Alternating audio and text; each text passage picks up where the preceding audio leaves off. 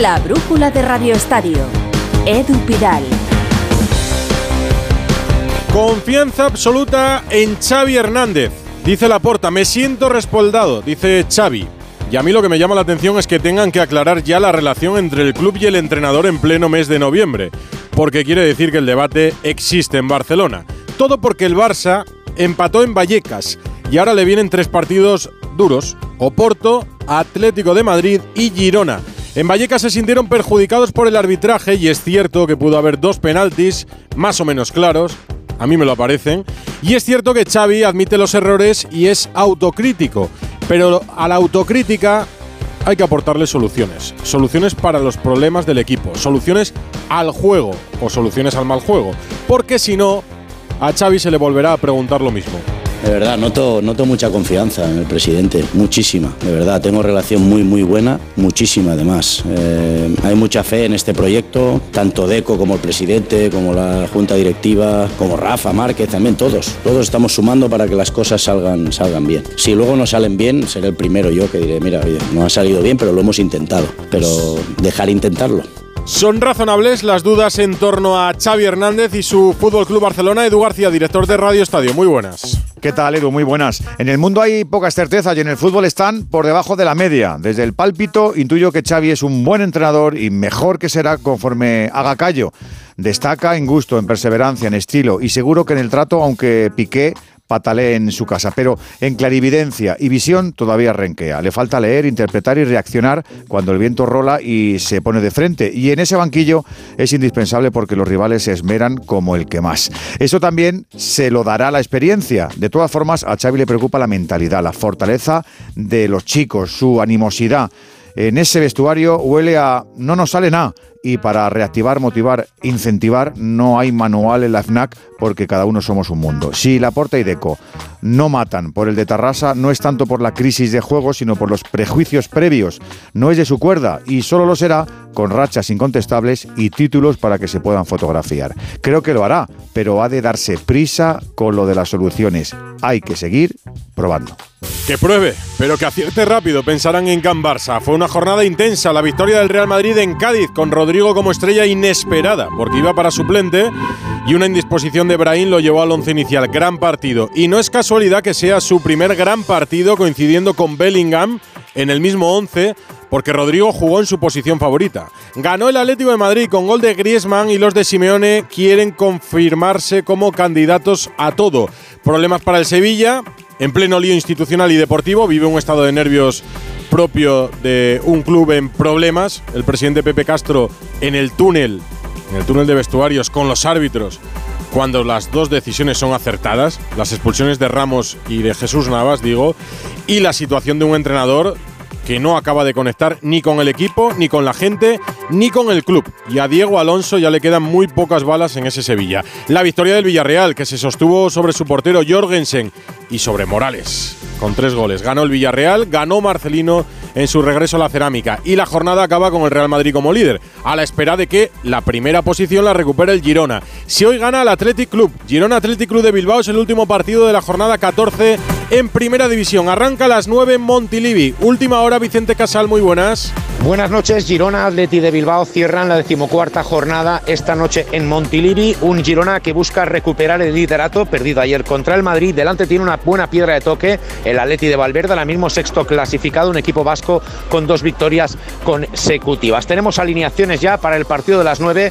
Formará Girona con Gazaniga, con Dani Blin y Eric García, pareja centrales, Miguel Gutiérrez, lateral izquierdo, Arnau, lateral derecho. En el centro del campo estarán Aleix García, Yangel Herrera, Iván Martín, Sabiño, la banda izquierda, el carril derecho para Sigankov y arriba sorpresa ha entrado finalmente Cristian Stuani. Por parte del Atleti de Bilbao, de Valverde, serán de la partida Ney Simón en portería, defensa de cuatro con De Marcos, Dani Vivian, Paredes y Leque, en el centro del campo Ruiz de Galarreta y Vesga, la banda derecha para Iñaki Williams, la izquierda para Nico, el otro Williams en media punta, Sancet y arriba estará Guruceta. El partido, como digo, arrancará a las 9 en apenas media hora con el arbitraje de Melero López. Pues en Radio Estadio Noche a las once y media nos cuentas, Casal, ahora a la Champions.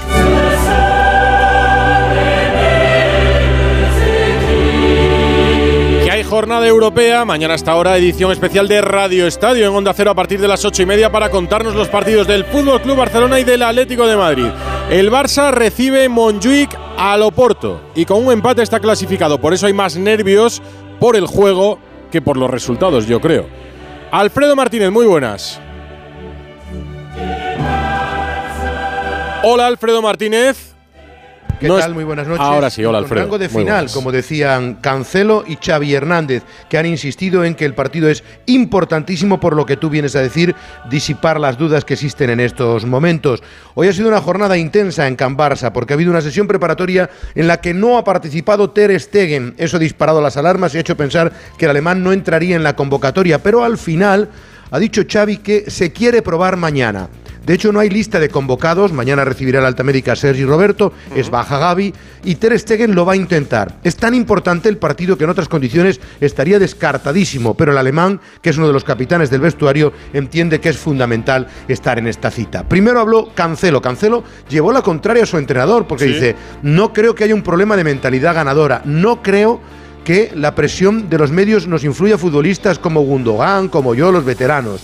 Y luego le tocó el turno a Xavi, que ya sabía que había dicho Laporta que confiaba plenamente en él, pero claro, eh, comentábamos ayer en Radio Estadio Noche la fotografía de Rafa Márquez que colgaron en las redes en el club, en el vestuario con Joan Laporta, pues no ha hecho más que generar ciertas especulaciones. Lo cierto es que Xavi ha reconocido que el equipo tiene que volver a ganar, que él nota el respaldo y que tienen que volver a hacer lo que habían hecho. Estos son algunos de los momentos de una rueda de prensa que ha sabido llevar bastante bien Xavi a pesar de que muchas preguntas hablaban de la pérdida del ritmo del equipo y de la situación de inestabilidad deportiva. Que pasa, lo más difícil en el deporte es ganar después de haber ganado. Por eso estos eh, deportistas individuales que no paran de ganar, es una droga para ellos ganar. Esto tiene una, admiración tremenda, ¿no? Y esto es lo que hay que intentar. Ya hemos ganado, sí, el año pasado ganamos, pero hay que ganar más cosas, hay que tener más mentalidad, más mentalidad ganadora, ser una bestia competitiva, un animal competitivo, todos, todos, eh, de, eso se trata, de eso se trata. Y a eso me refería el otro día, ¿no? Que reaccionamos solo en la, en la segunda parte cuando ya vamos con 1-0 en el marcador perdiendo, no, desde el minuto 1 mañana. Es lo de siempre, es el Barça, es la presión, es la presión extra de estar aquí como entrenador del Barça. Hemos jugado muy bien muchos partidos, muchos partidos, partidos difíciles. Tenemos que creer, tenemos que creer y debemos creer que, que el juego va a volver y que los resultados vendrán. Es cuestión de, de paciencia y cuestión de hacerlo ya, mañana. Mañana tenemos la oportunidad de, de clasificarnos para, para octavos de final. Es una final para, para nosotros mañana. Por lo tanto, a, a seguir, a seguir trabajando, no hay otra. Hay un debate abierto, de eso no hay duda, Alfredo. Lo bueno para el Barça y para Xavi es que los resultados de momento no son tan malos. El Barça está en plena lucha por la Liga y está en plena lucha por Europa. Están todas las competiciones vivo en noviembre. Sí, que no se ha descolgado, es verdad, pero fíjate, también es engañoso, porque no ha tenido un calendario malo hasta ahora. Se ha dejado puntos en campos como el del Mallorca, como el del Granada, como el del Rayo Vallecano, pero es que ahora, decías tú, es cuando le vienen los partidos de exigencia. Excepción hecha del Real Madrid, a lo mejor la salida de San Sebastián, el resto del calendario del Barcelona no ha sido tan malo. Por eso es quizás lo que tiene que empezar a ponerse las pilas a partir de ahora, ¿no? En cualquier caso, también ha hablado Laporta, lo decías tú, respaldo absoluto al entrenador, eh, hablamos muy a menudo a diario ha dicho eh, Xavi Hernández, ha dicho amén cuando ha dicho que confían ciegamente en él el presidente Laporta, dice pues digo amén a todas esas cosas. y Laporta, en un acto también de patrocinio, de respaldo a la maratón eh, para recaudar dinero para enfermedades, ha, reconocido, eso sí, que él cree que también los árbitros están perjudicando al Barcelona. Escucha sus rápidas declaraciones cuando salía de la televisión autonómica. ¿Qué le pareció el arbitraje de Vallecas, presidente? como una catedral. ¿Cree que se ha hablado poco del, pre- del arbitraje, presidente? Rafinha crec que tots coincidim que va ser un penalti com una catedral. Sí, ¿no? Però bueno, Y el de Lewandowski con Leyen, ¿no? i el de Lewandowski també. ¿Se siente perjudicado por los Em arbitrajes? refereixo al xut del Rafinha al pal i el rebot. Eh? Claro. Se Para, siente, mí, para mí también eran dos penaltis clarísimos. no se habla- bueno, sin que excusas, ¿cree que se habla poco de, de este tipo de temas? Nosotros a, a intentar ganar y, y es nuestro tema. Toda- el todavía- otro ya es, agua pasada. Ah, Vale. Todavía se puede ir a por los títulos, ¿no? Estamos en la pomada y vamos a por todo. En la pomada, un penalti como una catedral, decía Joan Laporta en alusión a esas dos jugadas, el, eh, la acción de Lewandowski con Leyen y la de Rafinha. Ha llegado el Oporto esta tarde, buena noticia para ellos, entre los 24 convocados al final ha entrado Pepe, que estaba con molestias musculares porque si no, no tenía prácticamente centrales Sergio Conceizao, que por cierto en rueda de prensa ha dicho que el Barça no está jugando bien, pero contra el Real Madrid le vio un gran equipo y tiene un entrenador con mucha experiencia. Pepe apunta a titular, Marcano, otro de los españoles, está lesionado y no jugará la amenaza arriba Taremi y Evanilson. Lo dicho, un empate clasifica al Barcelona, una victoria prácticamente le haría primero de grupo ya en esta Liga de Campeones. Se esperan cerca de 5.000 seguidores del Oporto, de ellos casi 3.000 sin entrada, entre 42.000 y 44.000 espectadores mañana con arbitraje del italiano Daniele Orsato. Y con la voz de Alfredo Martínez en el Radio Estadio de Onda Cero a las 9 juega el Barça y con un empate lo tiene hecho. Gracias Alfredo Barcelona. A las 9 juega también el Atlético de Madrid en el campo del Feyenoord. Depende de sí mismo. Si gana el Atleti está clasificado. Enviados especiales de Onda Cero, Raúl Espinola, Jano Mori, Hugo Condés. Hola Jano, muy buenas. Hola Edu, ¿qué tal? Ya lo dices tú, a por una victoria que da el pase a octavos, el equipo que ha entrenado esta tarde en el eh, Feyenoord Stadium bajo la lluvia, con frío, ahora mismo hay 3 grados de temperatura, mañana va a estar lleno con 51.000 espectadores y con 23 convocados, todos menos el lesionado Lemar, única baja que se quedó en Madrid. Molina, Jiménez y De regresarán al 11, presumiblemente formado por Oblak en portería, Molina y Lino en los carriles, Jiménez, Bissell y Hermoso en el eje central de la zaga, Coque, De y Barrios formando el centro del campo y arriba para el ataque Antoine Grisman y Álvaro Morata. Simeone en rueda de prensa ha asegurado no tener más presión mañana que en cualquier otro partido le he preguntado por la presencia mañana de Santiago Jiménez, que no pudo estar en el Metropolitano. El mexicano ah. lleva 16 goles en 18 partidos esta temporada y esto contestaba el técnico argentino. Santiago Jiménez es un jugador importante a nuestro rival, un delantero con gol, un delantero con buen posicionamiento, con mucha fuerza, que está bien ubicado casi siempre cuando el equipo progresa en ataque contra un vamos a jugar con un rival al que vieron dinámico, ágil, con gente que ataca por, por dentro, que tiene mucha profundidad por fuera, que genera una buena presión, como ustedes comentaban, dinámicamente en tu campo. De todo eso tendremos que nosotros otra vez repetir, llevar el partido donde creemos que le podemos hacer daño.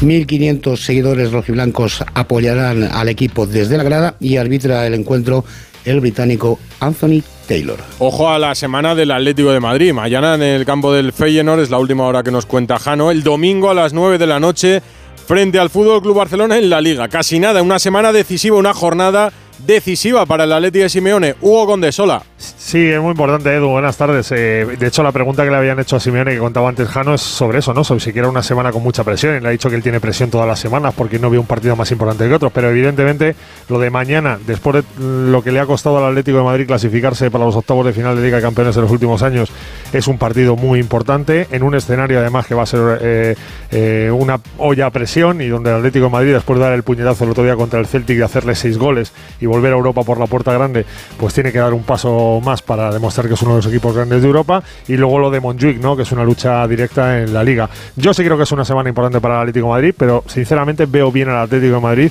y le veo preparado para afrontar este reto. Así que mañana saldremos de dudas de la primera parte de esa gran semana. ¿Habéis visto ambiente ya rojiblanco en la ciudad o hasta mañana por la mañana no se llena nada de camisetas del Atlético? Pues hay poco y te voy a decir por qué. Porque hay mucha gente que está aprovechando. Unos se quedan en Ámsterdam, que es una ciudad que está muy cerca. Otros vienen a través de Viena. Otros vienen a través de Alemania. Se van distribuyendo los atléticos, pero como te decía Jano, son ruidosos y mañana van a estar eh, avisados, Jano, porque ya les han avisado a los aficionados que tengan cuidado, porque ya sabes que la afición del Feyenoord eh, es, mm, bueno, no voy a decir peligrosa, Edu, pero sí que es una afición complicada. Complicada, correcto.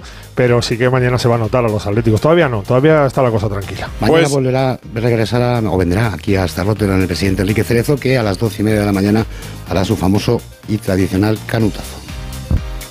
Mañana el partido, esta noche, os cito en Radio Estadio Noche, a partir de las once y media. Jano, Hugo, Raúl, hasta luego. Abrazo, chao. La brújula de Radio Estadio. El próximo sábado 2 de diciembre llega la final del Circuito Nacional de Golf Onda Cero en su vigésima edición. El torneo amateur más importante del país aterriza en Valle del Este Golf Resort en Vera, Almería. La final con los ganadores de cada uno de los torneos disputados en nuestras emisoras durante este 2023. Circuito Nacional de Golf Onda Cero, con el patrocinio de Ayuntamiento de Vera, Diputación de Almería, Vera Import, Primaflor, Estrella Galicia y Piel de Toro. En línea directa sabemos que un imprevisto nunca viene bien. En cambio, un buen ahorro, sí. Por eso, este noviembre ofrecemos el mes de puertas abiertas de línea directa. Te bajamos hasta un 25% el precio de tu seguro de coche. Sí, sí, hasta un 25%. No te quedes fuera y cámbiate antes de que sea demasiado tarde. Ven directo a lineadirecta.com o llama al 917-700-700. El valor de ser directo. ¿Te pitan los oídos de noche? Ahora tienes Sonofin Noche. Sonofin Noche con Jingo Biloba para una buena audición y melatonina para conciliar el sueño. Sonofin Noche, de Pharma OTC. Si sufres violencia de género, podemos ayudarte. Y la denuncia es el primer paso para protegerte a ti y a tus hijos. Existen medios para impedir que tu agresor se vuelva a acercar a ti. Tus hijos, tus hijas y tú podéis tener protección. Existen los juicios rápidos en juzgados especializados. Y también ayudas específicas para las víctimas del maltrato. Podemos protegerte. Pero para ello tienes que denunciar. Antena 3 Noticias y Fundación Mutua Madrileña. Contra el maltrato, tolerancia cero. La brújula de Radio Estadio. Edu Pidal. Hablando de la Champions, el miércoles será el turno del Real Madrid, del Sevilla y de la Real Sociedad, los tres en diferentes situaciones y en diferentes momentos de forma. ¿Cómo está el líder provisional de la Liga, el Real Madrid? Alberto Pereiro, hola. Hola, querido, ¿qué tal? Muy buenas. De momento disfrutando esa condición. Veremos a ver esta noche si te puedo contar lo mismo cuando eh, me despaso en el, en el Radio Estadio de Noche cuando termines con las previas de las Champions. Evidentemente, el Madrid ayer esperaba tener un partido placentero, pero no eh, tantos highlights y tantos eh, flashes sobre un futbolista que no iba a ser eh, titular. Eh, lo de Rodrigo ha sido 24 horas de locura. En Brasil portada en todos los sitios, aquí en España eh, horas de radio, televisión y tinta de negro sobre blanco en periódicos eh, prácticamente cada eh, cinco segundos. En redes sociales una auténtica locura, reconocimiento eh, de su entrenador, sus compañeros y de eh, parte del fútbol europeo, de un futbolista que por fin ha dado un paso al frente y ya lo lleva haciendo en las últimas jornadas. También es verdad que es la primera vez que juega en su sitio mucho tiempo y es que eso es eh, posición de Vinicius prácticamente de por vida y cuando él quiera. Eh, del resto, eh, pues a preparar Nápoles. El Madrid con un puntito es primero de grupo. Sabe que tiene muchas bajas, las definitivas, Vinicius, Camavinga, Chouameni, Arda, Courtois y Militao. Eh, que hay futbolistas que no van a llegar para este partido. Modric, que mañana va a pasar pruebas, hay que esperar entre 30 y 40 horas eh, para saber ese alcance exacto de la sobrecarga en el isquio de la pierna derecha. No va a pasar a mayores y va a estar el fin de semana frente al Granada seguro. En el Bernabéu el sábado. Y Kepa, que también eh, se va a saltar el partido de Champions para volver directamente a la liga, como confirmó ayer eh, Carlo Ancelotti. Son todo buenas noticias es líder en primera, es líder en su grupo. Ayer dijo Ancelotti que si al principio de temporada sacas planes, estos son los buenos, querido. Pues el Real Madrid no está nada mal y tiene partido el miércoles, que contaremos también en Radio Estadio. Gracias, Pereiro. El que tiene problemas de todo tipo es el Sevilla, institucionales y deportivos. Días antes de una asamblea a la que va a llegar un Sevilla incendiado. Diego Alonso está más discutido que nunca, en ausencia de buenos resultados, y cuando un incendio se apaga con gasolina, pues ya saben lo que pasa, o lo imaginan. Carlos Hidalgo, Sevilla. ¿Qué tal? Muy buenas. El Sevilla está muy tocado en todos los ámbitos. Del Nido sigue queriendo echar a Castro y a su hijo, a los que llama ocupas. Será un juez el que determine si puede o no. Y en lo deportivo, un día más en la oficina. Otro partido del Sevilla de Diego Alonso sin ganar. Y van siete entre Liga y Champions. Mal el Sevilla en Anoeta para todo el mundo, menos para Diego Alonso, que dijo que le gustó su equipo y que hicieron un gran partido. Pues que siga así, verá lo pronto que coge el avión a Uruguay. Anoche un grupo de aficionados recibió a su equipo en el aeropuerto increpando a jugadores y técnicos y pidiendo que no arrastren el escudo. Víctor Horta sigue creyendo en Diego Alonso, pero como todos sabemos, en el fútbol ningún crédito es ilimitado. Si pierde con PSV el miércoles y Villarreal el domingo, no sé si la confianza se puede tornar en finiquito. Yo creo que se va a tornar en finiquito si llega otro mal resultado. Es la consecuencia de una mala temporada y de una mala planificación en el Sevilla. Mira en cambio cómo en Donosti, en la Real, han hecho ya los deberes en Europa. 9 menos 10. La brújula de Radio Estadio. Porque la Real Sociedad de Imanol ya está clasificada y solo busca acabar líder, que no es poco. Íñigo Taberna. Hola, ¿qué tal Edu? La Real Sociedad confirmó ayer ante el Sevilla que sigue siendo un equipo muy fiable en Anoeta, a pesar de la derrota de hace dos jornadas ante el Barcelona. Y es que lo que llamamos de temporada, el conjunto blanca-azul ha sumado en la Liga cinco triunfos por dos empates como local, a los que hay que sumar la victoria de la Champions contra el Benfica. El partido de ayer también nos dejó el reencuentro con el gol de Umar Sadik, que marcó uno de los golazos de la jornada y que no anotaba un tanto con el conjunto blanca-azul desde hacía 449 días. Una Real que aparca la Liga y se centra en la Champions, donde a pesar de estar ya clasificada para los octavos de final, se encuentra peleando con el Inter de Milán por conseguir terminar esta fase de grupos en la primera posición. De cara al partido del miércoles, la principal novedad en la convocatoria puede ser la presencia de Andrés Silva, que ya está recuperado de la lesión muscular que sufrió hace un mes. Estos son los cinco equipos que tienen jornada de Champions esta semana, los cinco equipos españoles. La selección femenina absoluta está concentrada en las rozas. La noticia es la baja de Alesia Putellas, Ana Rodríguez. Sí, ya está fuera de la concentración, ha viajado a Madrid, ha pasado esas pruebas eh, pertinentes protocolarias en las rodillas, se han detectado esas molestias y Alexia Putellas abandona la concentración, no estará ni frente a Italia ni frente a Suecia. La que sí se ha quedado es Irene Paredes, que sigue padeciendo esa amigdalitis, pero que se va a ir entrenando poco a poco y a ver si puede ir entrenando los próximos días con el grupo. Hoy primer entrenamiento ante centenares de aficionados y ante uno muy especial, porque hoy primero entrenamiento con el jefe, con Márquez Zubizarreta, presente en la sesión. Sí, el jefe del área deportiva del fútbol femenino en la federación, por primera vez en el entrenamiento de la selección. Ya dejó el Barça y ya está trabajando en la federación. Ya ven que han sido un fin de semana muy intenso, ha sido un comienzo de semana muy intenso que podríamos resumir bien en esta película con guion de Paco Reyes. Se hace saber que Rodrigo Díaz de Vivar ha sido condenado a destierro por las ofensas inferidas a la persona del rey, habiéndosele concedido un plazo de nueve días a contar desde hoy para salir del reino solo y sin hombres de armas. Rodrigo Góez del Madrid, caballero goleador. Fue desterrado por muchos cuando no le metía un gol ni a Castilla, ni a León, ni a reino futbolístico alguno que se le ponía por delante. Pero Rodrigo sí ha tenido compañeros de armas y no ha estado solo en este largo caminar sin goles. Los compañeros confiaban en él y sobre todo su rey, don Carlo Ancelotti. Rodrigo vuelve a dar la talla, algo que no deja de dar Napoleón Grisman, que se echa el ejército a su espalda y es el gran comandante del Atleti que sigue defendiendo el Metropolitano a base de récords. Otro gol del francés y a soñar con la liga. Como un ave fénix ha resurgido de sus cenizas otro comandante, Morales, para hacer un hat-trick en el debut liguero de Marcelino cuando más lo necesitaba la Armada Amarilla. Precisamente el Barcelona ha echado en falta al suyo, a su comandante, a Gaby, y le quedan muchos meses en el destierro. En Vallecas, haciendo el juego fácil de palabras, le partió un rayo como viene pasando en sus tres últimas visitas. En el entorno de Can Barça hay quien empieza a degradar al general Xavi que no termina de exaltar a los suyos. El que tiene a la plebe nubilado y con razón es Bordalás, que con sus tácticas defensivas y ofensivas tiene al Getafe octavo y con ocho jornadas sin perder. Esto es fútbol, papá, ya lo creo. Perdió toda la confianza el capitán de la nave granadina Paco López, que ya tiene sustituto, un cacique, Medina, que llega para defender la Alhambra de los Cármenes. Esperemos que nadie le ponga la zancadilla como hizo él en un partido cuando entrenaba Vélez. Y confianza no parece que tenga mucha su compatriota del Sevilla, Diego Alonso, que de momento sigue al frente del equipo hispalense, que no podrá contar ni con Ramos ni con Navas para el siguiente partido de liga. El Sevilla tiene un problema especial desde la temporada pasada y no dan con la tecla, porque la del año pasado y que salió de cine, Mendilíbar, se lo cargaron a las primeras de cambio. Y en el motor, Jorge Martín luchó con honor hasta el final en el Mundial de Motos y se tuvo que conformar con el subcampeonato. Y el gran rey asturiano, Fernando Alonso, terminó cuarto en el Mundial de Fórmula 1, demostrando que sus logros no son cosa de la edad. Si son cosas de la edad, ¿y?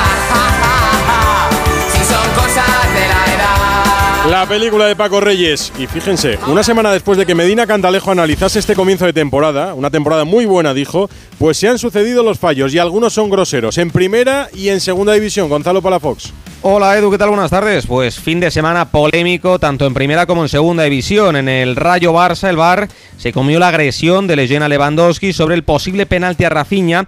El árbitro de campo lo ve y cree que no es suficiente, por lo tanto penaltito. Por cierto, el posible fuera de juego en el gol de Unai López, del que se queja Xavi, me dicen desde el comité que la jugada está bien arbitrada.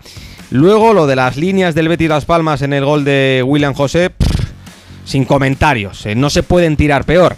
En segunda división, sobre el penalti y la expulsión del Leganés Racing de Ferrol, neverazo para los dos árbitros, González Díaz y González Francés, que iban a arbitrar Copa y Liga y que les han quitado los partidos como castigo. La jugada, según el CTA, es de amarilla para el delantero por simulación.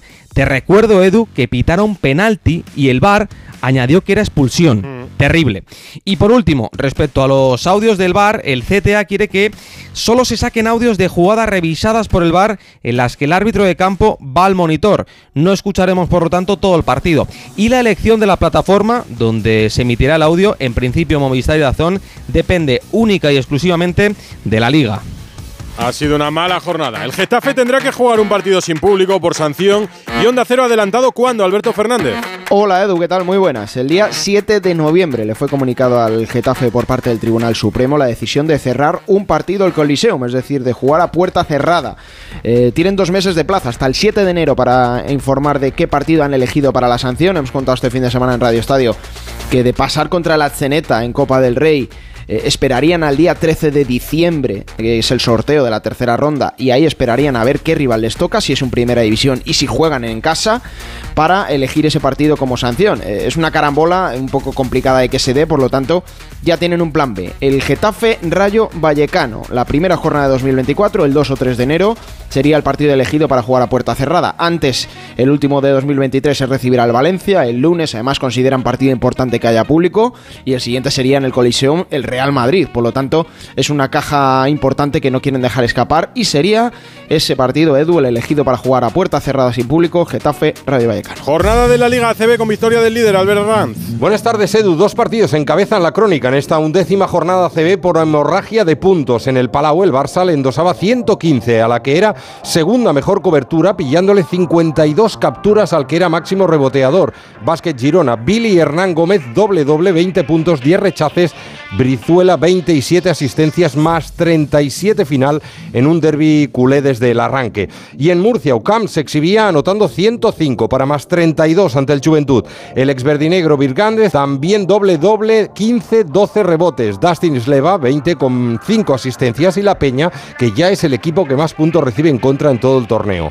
Valencia se sube al carro ofensivo exhibiendo 101 para más 24 en Palencia, de ellos 56 solo en la primera parte. Brandon Davis y Cassius Robertson 16 por barba. Acarició la centena Vasconia, que es otra cosa con Dusko Ivanovic en el banco y se impuso solo por 8, porque Baxi Manresa no dio su brazo a torcer hasta la bocina, a pesar de llegar a perder por 23. El ex manresano Chima Moneque se sale con 25 puntos y 35 de valoración. Cerca de los 100 anduvo también Granada en su visita y triunfo a Obradoiro por 17 con una nueva exhibición de Luis Costa, 24 puntos, 4 triples. El de San Just Desvern es el base nacional con la mejor media de valoración del siglo XXI, casi nada. Tenerife otro tanto, gran ataque para decantar el derby canario en el Gran Carena por 12, a pesar de un Nico Brusino imperial en los locales, 25 puntos, 11 rebotes en vano.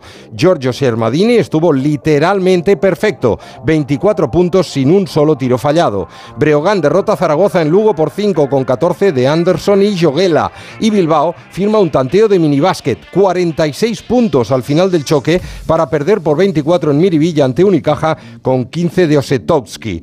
Y termino con el líder real, que sigue siéndolo, tras derrotar por 9 a Moraván Candorra en el Wizzing. Ezonia 21 puntos, aunque Edu, la noticia alegre del día, fue el regreso a pista de Carlos Alocén tras 651 días de recuperación de una rotura de cruzado en la rodilla izquierda.